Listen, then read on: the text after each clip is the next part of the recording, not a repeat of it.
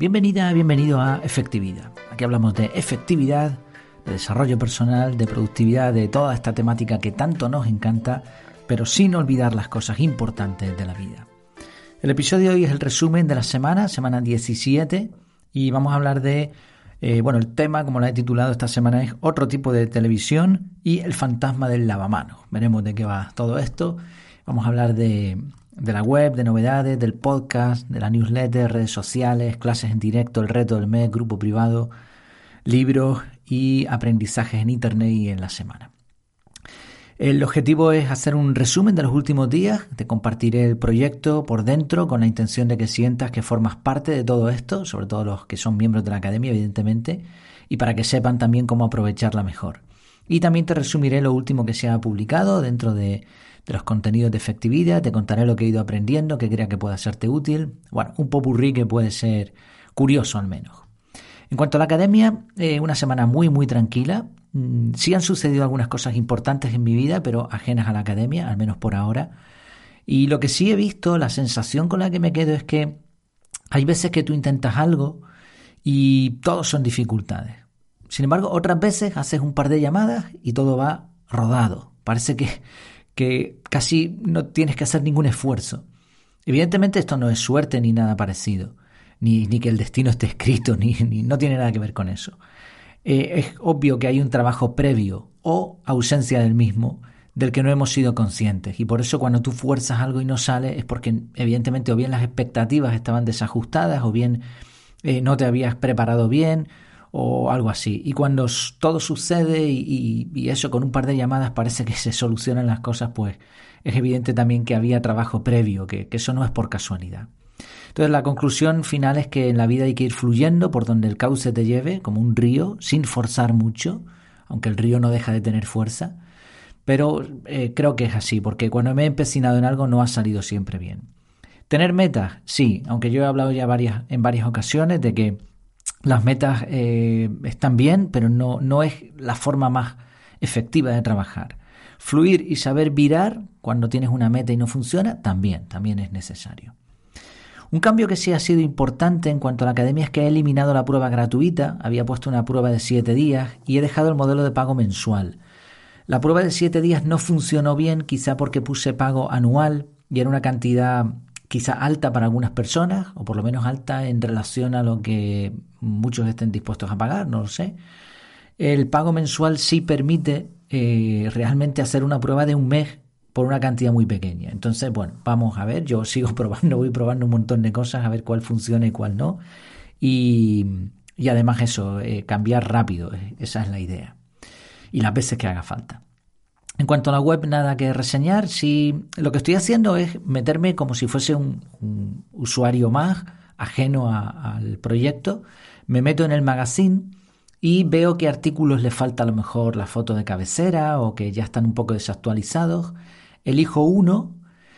A veces no hay ninguno, a veces entro en el magazine y está todo muy bien, el diseño y todo me gusta, pero a veces sale ahí un artículo que le falta la foto y digo, ay, ya, esto no, hay que arreglarlo. Pues eh, y a veces hay más de uno. Entonces los abro por separado, veo qué tal están y, decido, pues venga, me voy a poner con este, lo actualizo, así voy mejorando la, la, web en general de una forma muy orgánica y también me permite valorar si he avanzado en algún tema. Actualizo, mejoro el diseño, le meto una foto de cabecera, la fuente y bueno, y, ese tipo de, de acciones que son facilitas, digamos, pues me permiten también seguir avanzando y también mirar el camino recorrido. Es como, al final, este, este tipo de cosas que tú dejas publicadas o que dejas registradas o un diario, hablaremos después de esto, te da como una, una visión de retrovisor, una visión trasera que es bastante útil.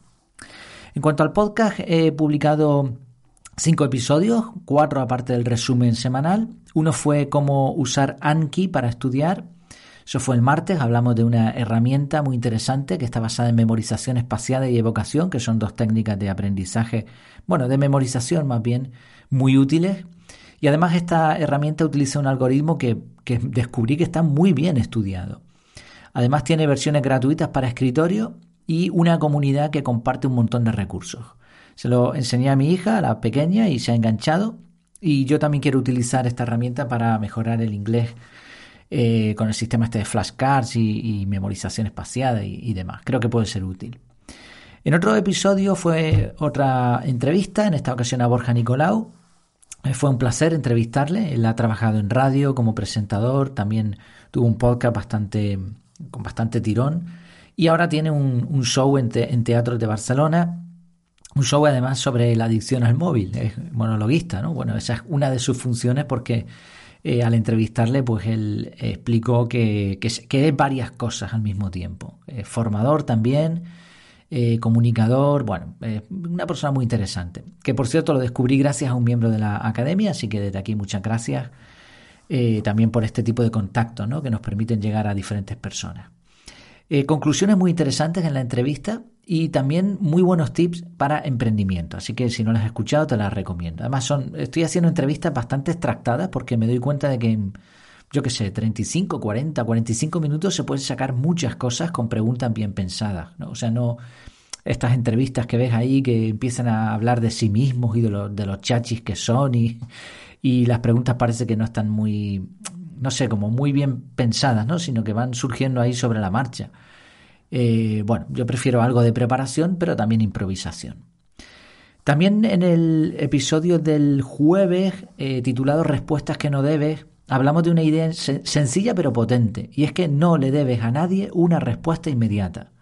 No le debes a nadie una respuesta inmediata. Y tener esta idea eh, en mente, clara, aplica muchos terrenos, pero también nos permite utilizar bien la llamada mensajería instantánea y el correo electrónico. Y en el episodio de, hoy, hoy viernes, estoy preparando el resumen de la semana y hoy salió el, este episodio de si no diferencias hábitos de rutinas no logras ninguno. Ya ha habido algún comentario en el grupo de la academia porque es un tema interesante, eh, diferenciar rutina de hábito.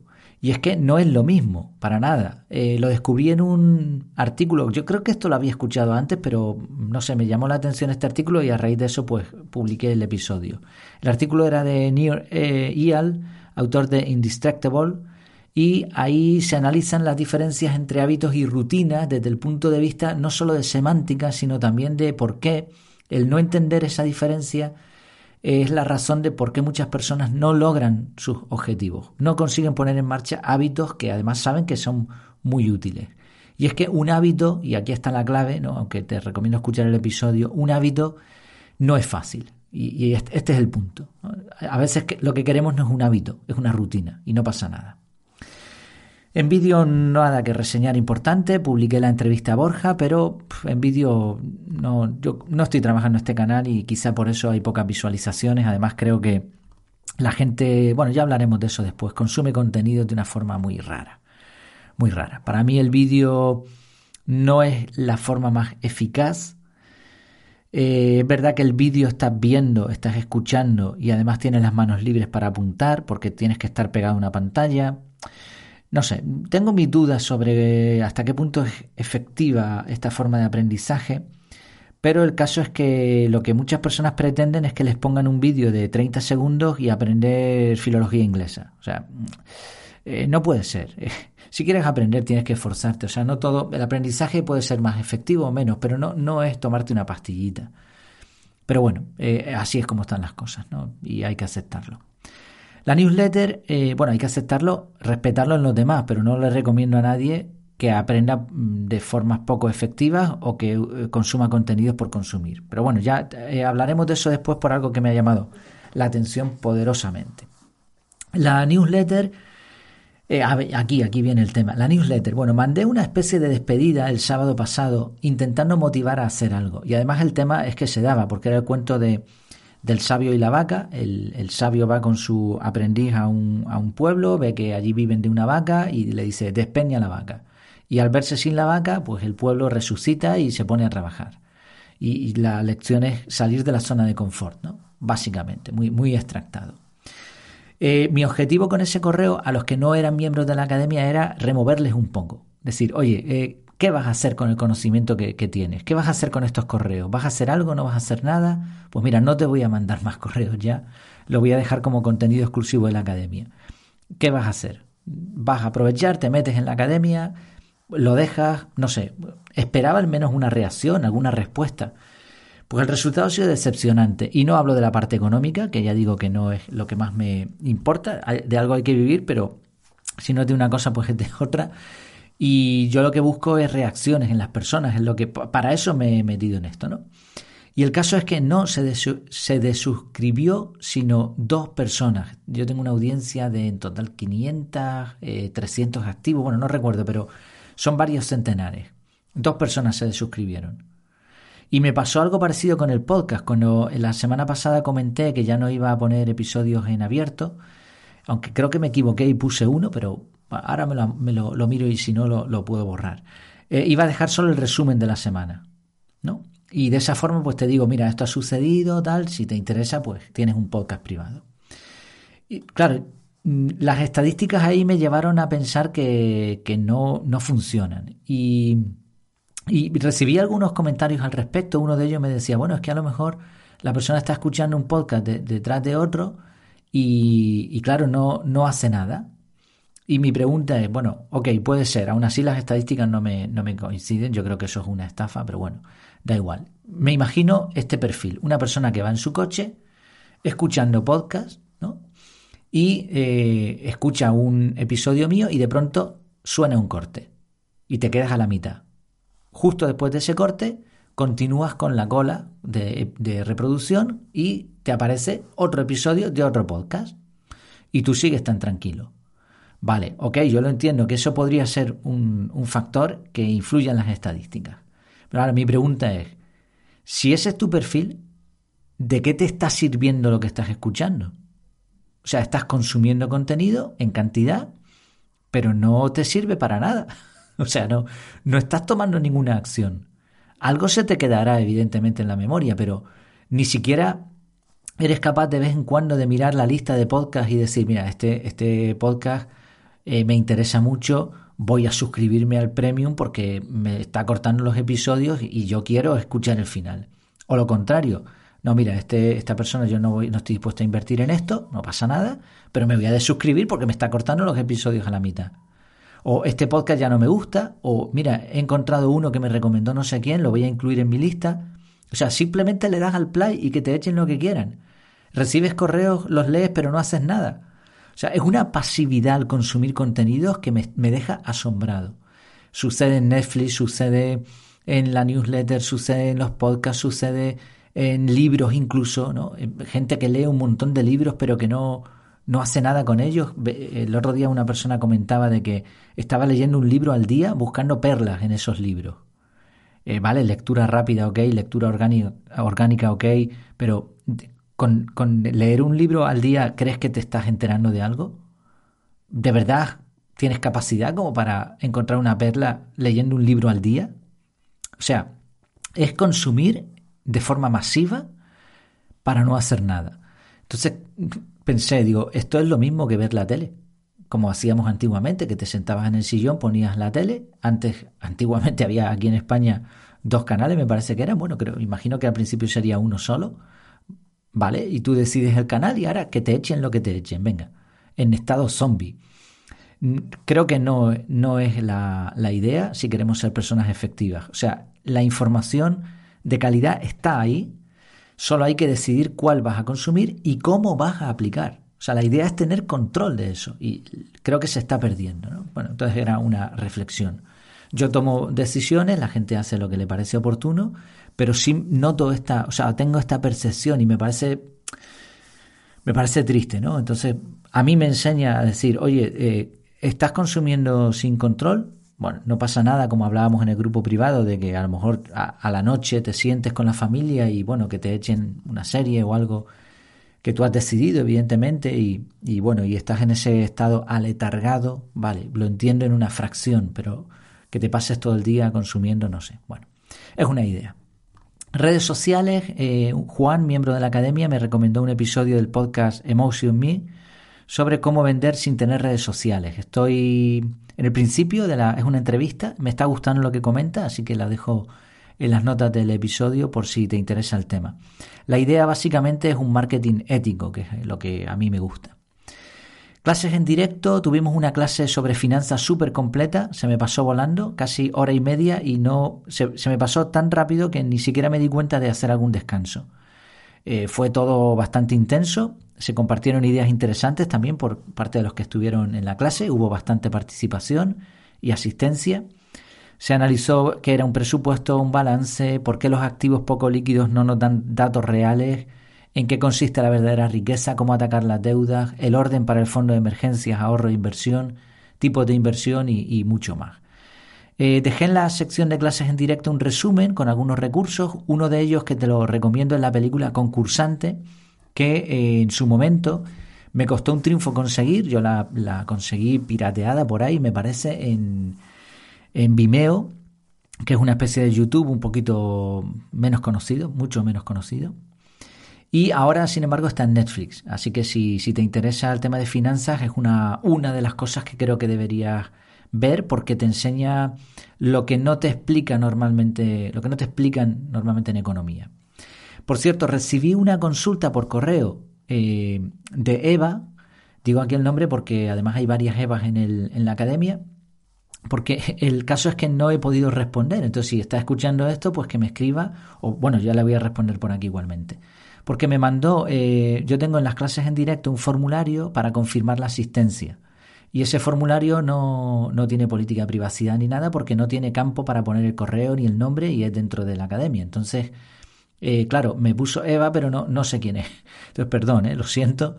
la consulta era sobre si la clase estaba grabada, la respuesta es no. Lo que sí dejé fue este resumen que estoy comentando y algunos recursos que creo que son interesantes para aprender de finanzas.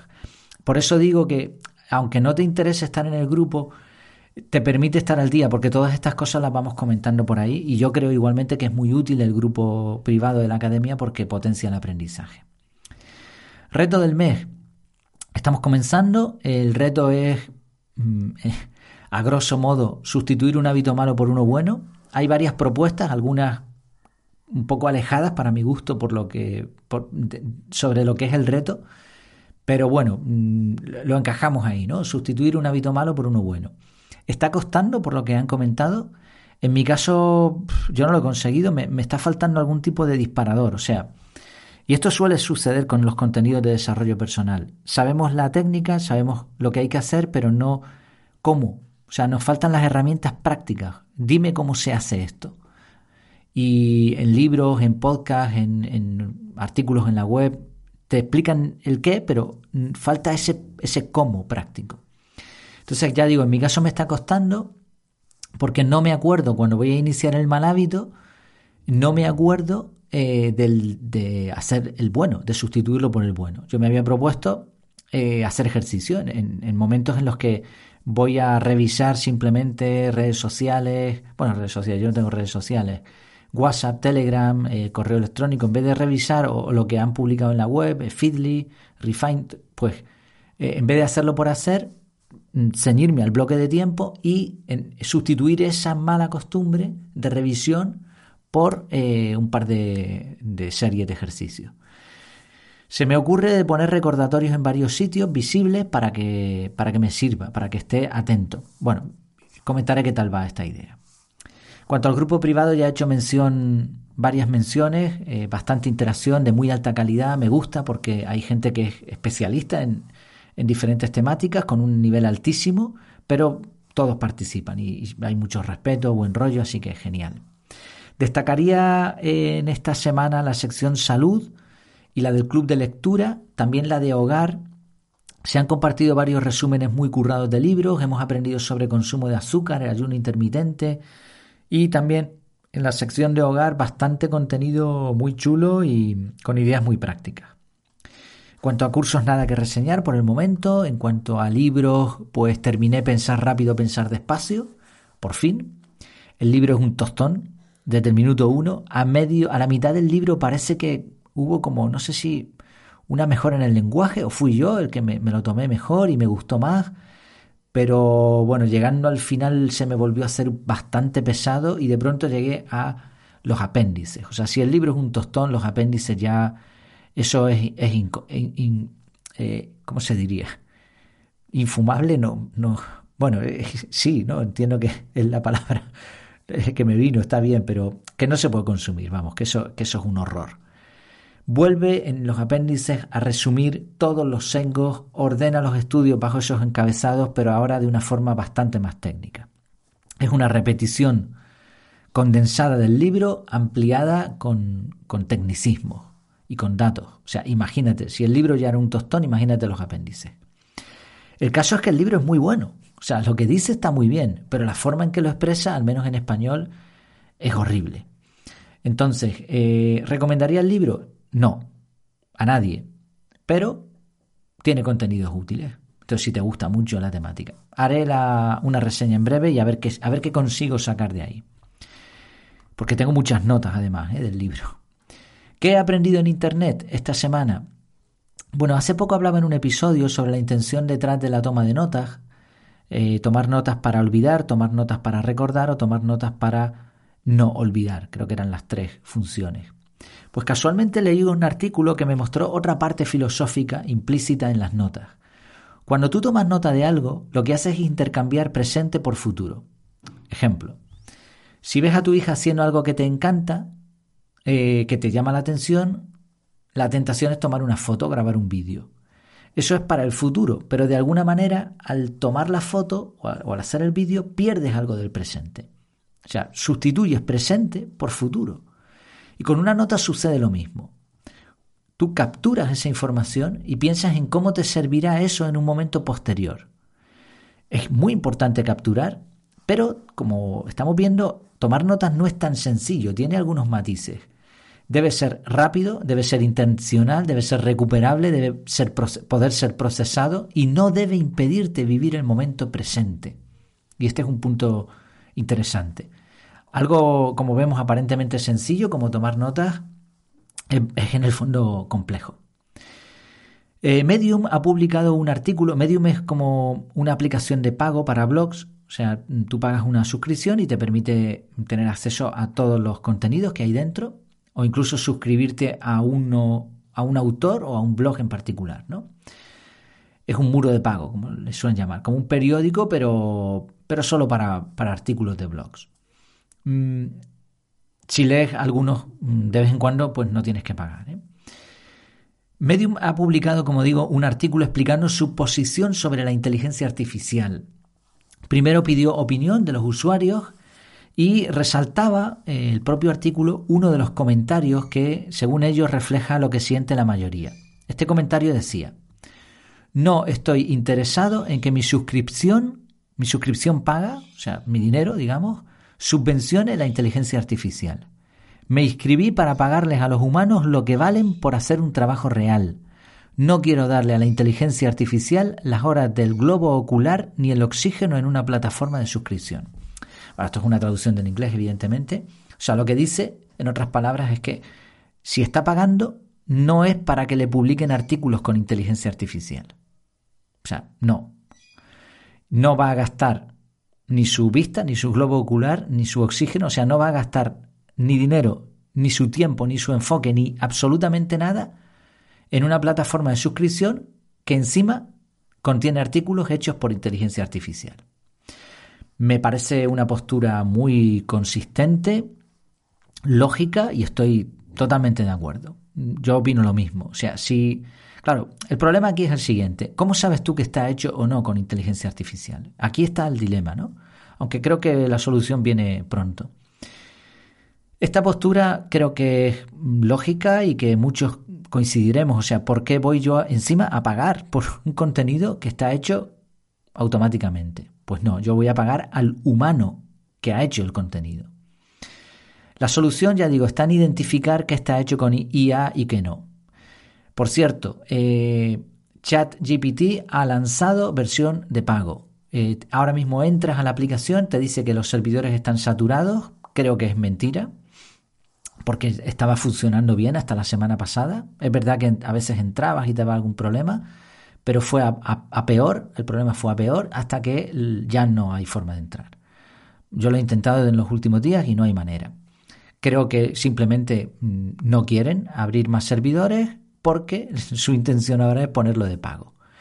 Era un movimiento lógico, Creo que nos va a beneficiar a todos, porque si es de pago ya no lo va a usar todo el mundo, porque como decíamos antes, este, esta dinámica de, del gandulismo extremo, por decirlo de alguna manera, eh, está, influye en todos los ámbitos. Entonces, los creadores de contenido se estaban muchos de ellos se estaban frotando las manos porque dijeron, wow, voy a publicar 400 artículos sin mover un dedo. Eh, bueno, pues ahora vas a tener que pagar. Y creo que han puesto, habían dicho 42 dólares al principio, al mes, ahora creo que están probando con 20 dólares, ya hay algunas pruebas piloto. Eh, y ahora esos creadores de contenido que, querían publicar artículos sin, sin mover un dedo, ahora, ahora van a tener que pagar. Y como no estaban dispuestos ni a mover un dedo, pues probablemente no paguen. Pero muchos sí, ¿no? Otros sí. Veremos. El caso es que esto ya limita el uso de la inteligencia artificial y eso está muy bien todo lo que sea limitar e identificar me parece oportuno con este tipo de, herramientas. Y bueno, eh, la conclusión a la que llego y lo que me gusta, me gusta mucho, es que no solo estamos viendo en tiempo real lo que sucede, sino que nos estamos anticipando algunas jugadas, porque esto ya lo habíamos comentado, yo lo había dicho ya en algún episodio y se había comentado en el grupo, si no recuerdo mal, no sé si en el de la academia o en algún otro grupo privado en el que estoy. El caso es que eh, esta anticipación demuestra que, que, estamos siendo inteligentes, que, estamos viendo por dónde van los tiros y que no nos van a engañar tan, de forma tan simple. También leí un artículo muy interesante de Nest Labs eh, titulado La trampa de la introspección. Introspección, ese mirar adentro, ¿no? ese mirar profundo. Explica la diferencia entre introspección forzada, que es cuando estás saturado y de alguna manera dices tengo que parar, y paras y te pones a pensar, y la introspección programada, que es un ejemplo son los agradecimientos o escribir un diario. En esos momentos tú te obligas o te programas a pensar. Se podría pensar que estos, estas rutinas son muy buenas, pero, mm, y es curioso, algunos estudios sugieren que podrían ser negativas. ¿Y cómo va a ser negativo escribir tus agradecimientos o llevar un diario? Bueno, por, un efecto que le llaman la trampa de la introspección, también hay quien le, dice efecto cobra. Es un claro ejemplo de que las herramientas psicológicas hay que saberlas usar bien. El problema es que podríamos caer en fiarnos de nuestros recuerdos más recientes y confirmar nuestras opiniones basándonos en emociones. Y el ejemplo que se pone me parece muy inspirador. Imagina que tú eh, te has peleado hoy con un amigo con una amiga, ha sido una pelea muy fuerte, verbal obviamente, bueno, o física, da igual. Y ahora en tu diario eh, te pones a hacer esta introspección, pero te dejas llevar por tus emociones y justificas tu comportamiento, escribes lo mal que tu amigo o tu amiga se portó contigo, etc. En este caso, si ese ejercicio, el mismo de introspección, se hubiese realizado varios días después del suceso, habría muchas ventajas, porque ya tendrías más factores, tendrías las emociones más calmadas. Entonces, como vemos, el factor clave no es en sí la herramienta, sino en el, momento en el que se realiza, con respecto al suceso vivido y a su intensidad. Conclusión, para que la introspección sea efectiva hay que programarla, pero no solo la periodicidad, sino también eh, en qué momento vas a realizar la introspección de ciertos eh, eventos.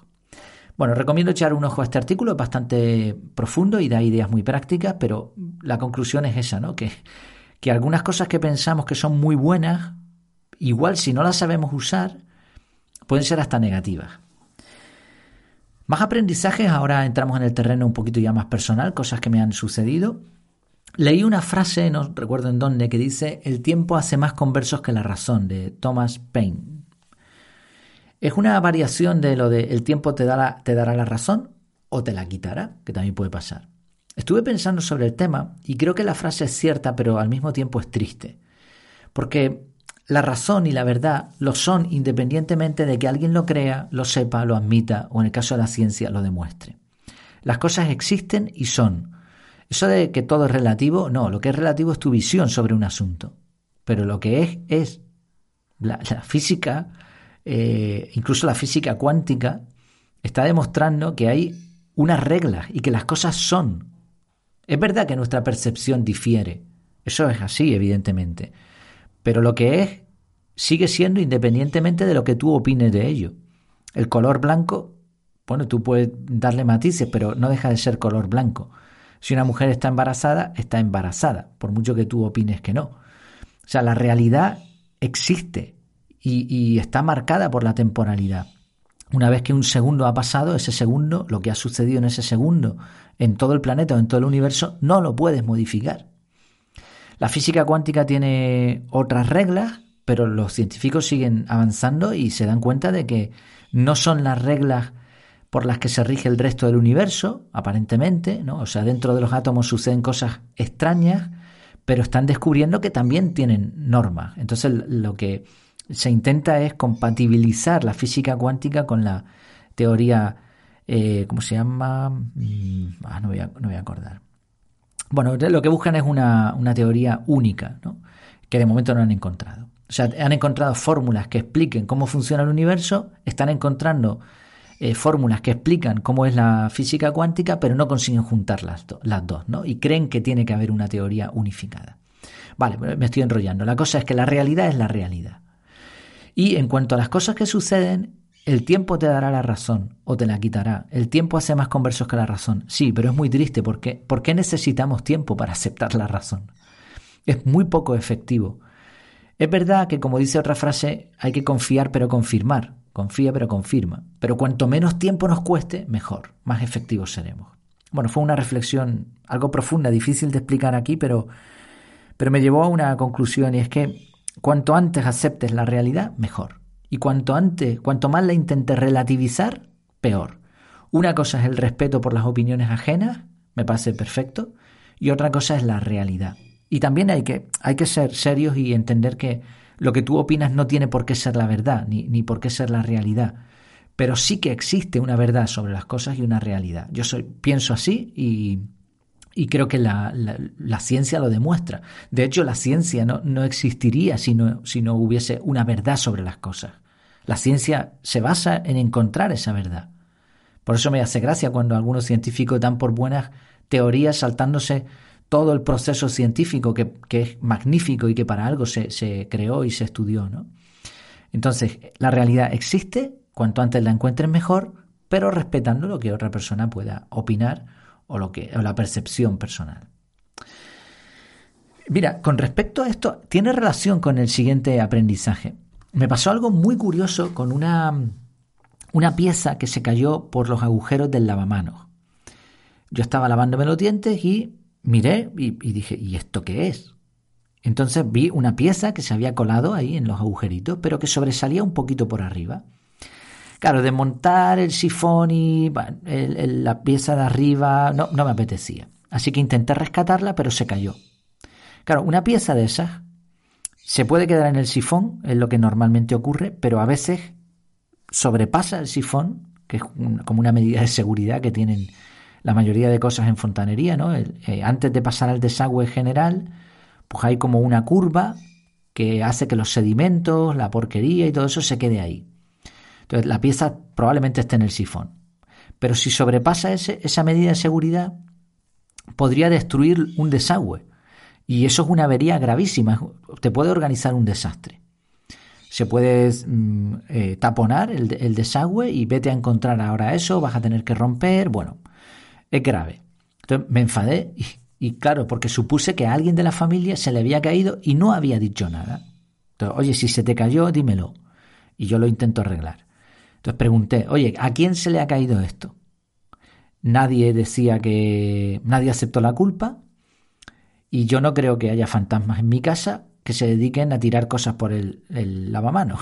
Entonces, bueno, decidí dejar el asunto en paz, no insistí y me centré en el objetivo. Vale, ok, no pasa nada. Da igual quién haya sido, tengamos cuidado y si se nos cae algo, digámoslo porque en el momento se puede solucionar probablemente más fácil. Vale, ok, se quedó la fiesta en paz. El caso es que al día siguiente volví a ver otra pieza del mismo tipo. Imagínate, otra vez se me volvió a caer porque es muy difícil rescatarla. Y antes de hacer nada, volví a preguntar. Nuevamente nadie sabía nada. Vale, ok, no pasa nada. Al día siguiente, tercer día, vuelvo a ver la misma pieza. Explicación del, del misterio este. Creo que por efecto del aire, cuando tiras de la cisterna o te estás duchando, pues claro, el agua cae por, por las tuberías y hay un efecto, eh, hay, hay, aire en las tuberías y ese aire sube hacia arriba, digamos, ¿no? Por, por las tuberías que están abiertas. O sea, tú eh, metes agua, pues obviamente tiene que salir eh, aire, que el aire, aunque no lo vemos, está ahí, ¿no? Ocupa un espacio. Ese aire probablemente habrá hecho el efecto contrario a la succión y habrá tirado la pieza para arriba, de tal manera que se queda visible, porque es una pieza de plástico. Eh, y ahí se asoma la piecita provocándome. Entonces la conclusión es que es posible que esa pieza lleve tiempo ahí. Hace unos cuantos días la vi por primera vez para mí y por el seco de cercanía, los siguientes días la vi cuando lo habitual o lo, lo que me habría pasado anteriormente es que no la estaba viendo. Bueno, ya veré cómo lo soluciono, tendré que desmontar todo antes de que ocurra algo grave, porque si no, pero parece que se queda ahí, ¿no? Está bailando para arriba y para abajo. En todo caso, el aprendizaje que me llevo es que hay explicaciones para lo inexplicable y que no merece la pena centrarse en lo que sucedió, sino en evitar que vuelva a suceder. Como decía antes en el punto anterior, al final las cosas tienen una explicación, la verdad está, existe, hay una verdad de las cosas eh, y otra cosa es que nosotros la sepamos o no, o la identifiquemos o no. Por último, un aprendizaje así muy breve, que me parece interesante también. Eh, ya comenté que dejé de usar la impresora porque está medio rota y ya no tiene tinta. He tenido que dar algunas charlas y claro, antes me, me imprimía, bueno, depende de lo que sea, pues he ido a una librería y me, me he impreso lo que me, ha, lo que me ha hecho falta. Pero también he hecho algunas pruebas con el móvil. Tengo un iPhone 8, pequeñito. Mm, bueno, entonces, claro, pensé que no iba a ser muy efectivo, pero probé. Exporté a PDF los documentos que necesitaba en un único documento en PDF con tamaño de letra helvética 27 y lo puse a pantalla completa. Mm, resultado, me sorprendió porque no noté la diferencia. En el momento que tú estás eh, dando tu charla, explicando lo que sea, pues tus ojos están concentrados en una sección pequeña. En el móvil está enmarcada y tienes que ir dándole para arriba. En un folio lo tienes todo a mano, pero tus ojos se centran solo en una parte. Entonces en un folio te puedes perder, que me ha sucedido en alguna ocasión, dice, a ver por dónde iba, porque lo tienes todo ahí. Cuanto más sea tipo mapa de ideas o, simplemente por ideas, en vez de tener todo lo, que quieras explicar escrito, pues mejor. Pero bueno, que, que no noté no noté ninguna diferencia. Incluso creo que hay cosas positivas. Tengo que seguir probando. Me parece curioso la adaptación y me demostró, y esto es importante, que en un proceso hay objetivos y medios. Los objetivos tienen que permanecer, cuanto más calidad mejor, cuanta más efectividad mejor, pero los medios pueden sustituirse sin variar eh, el resultado. Entonces, en este caso, el variar de medio me permite prescindir de la impresora y encima ser más efectivo por diferentes razones. Así que, bueno, es una pregunta que podemos hacernos. ¿En cuántos procesos podría ser esta sustitución de medios y buscar algo más sencillo? Pues esto es todo por hoy. Este, este ha sido el resumen de la semana. ¿Cómo te ha ido a ti? ¿Cómo te fue? Espero sinceramente que te haya ido muy bien, que hayas aprendido muchas cosas y que todo vaya a mejor. Hasta la próxima.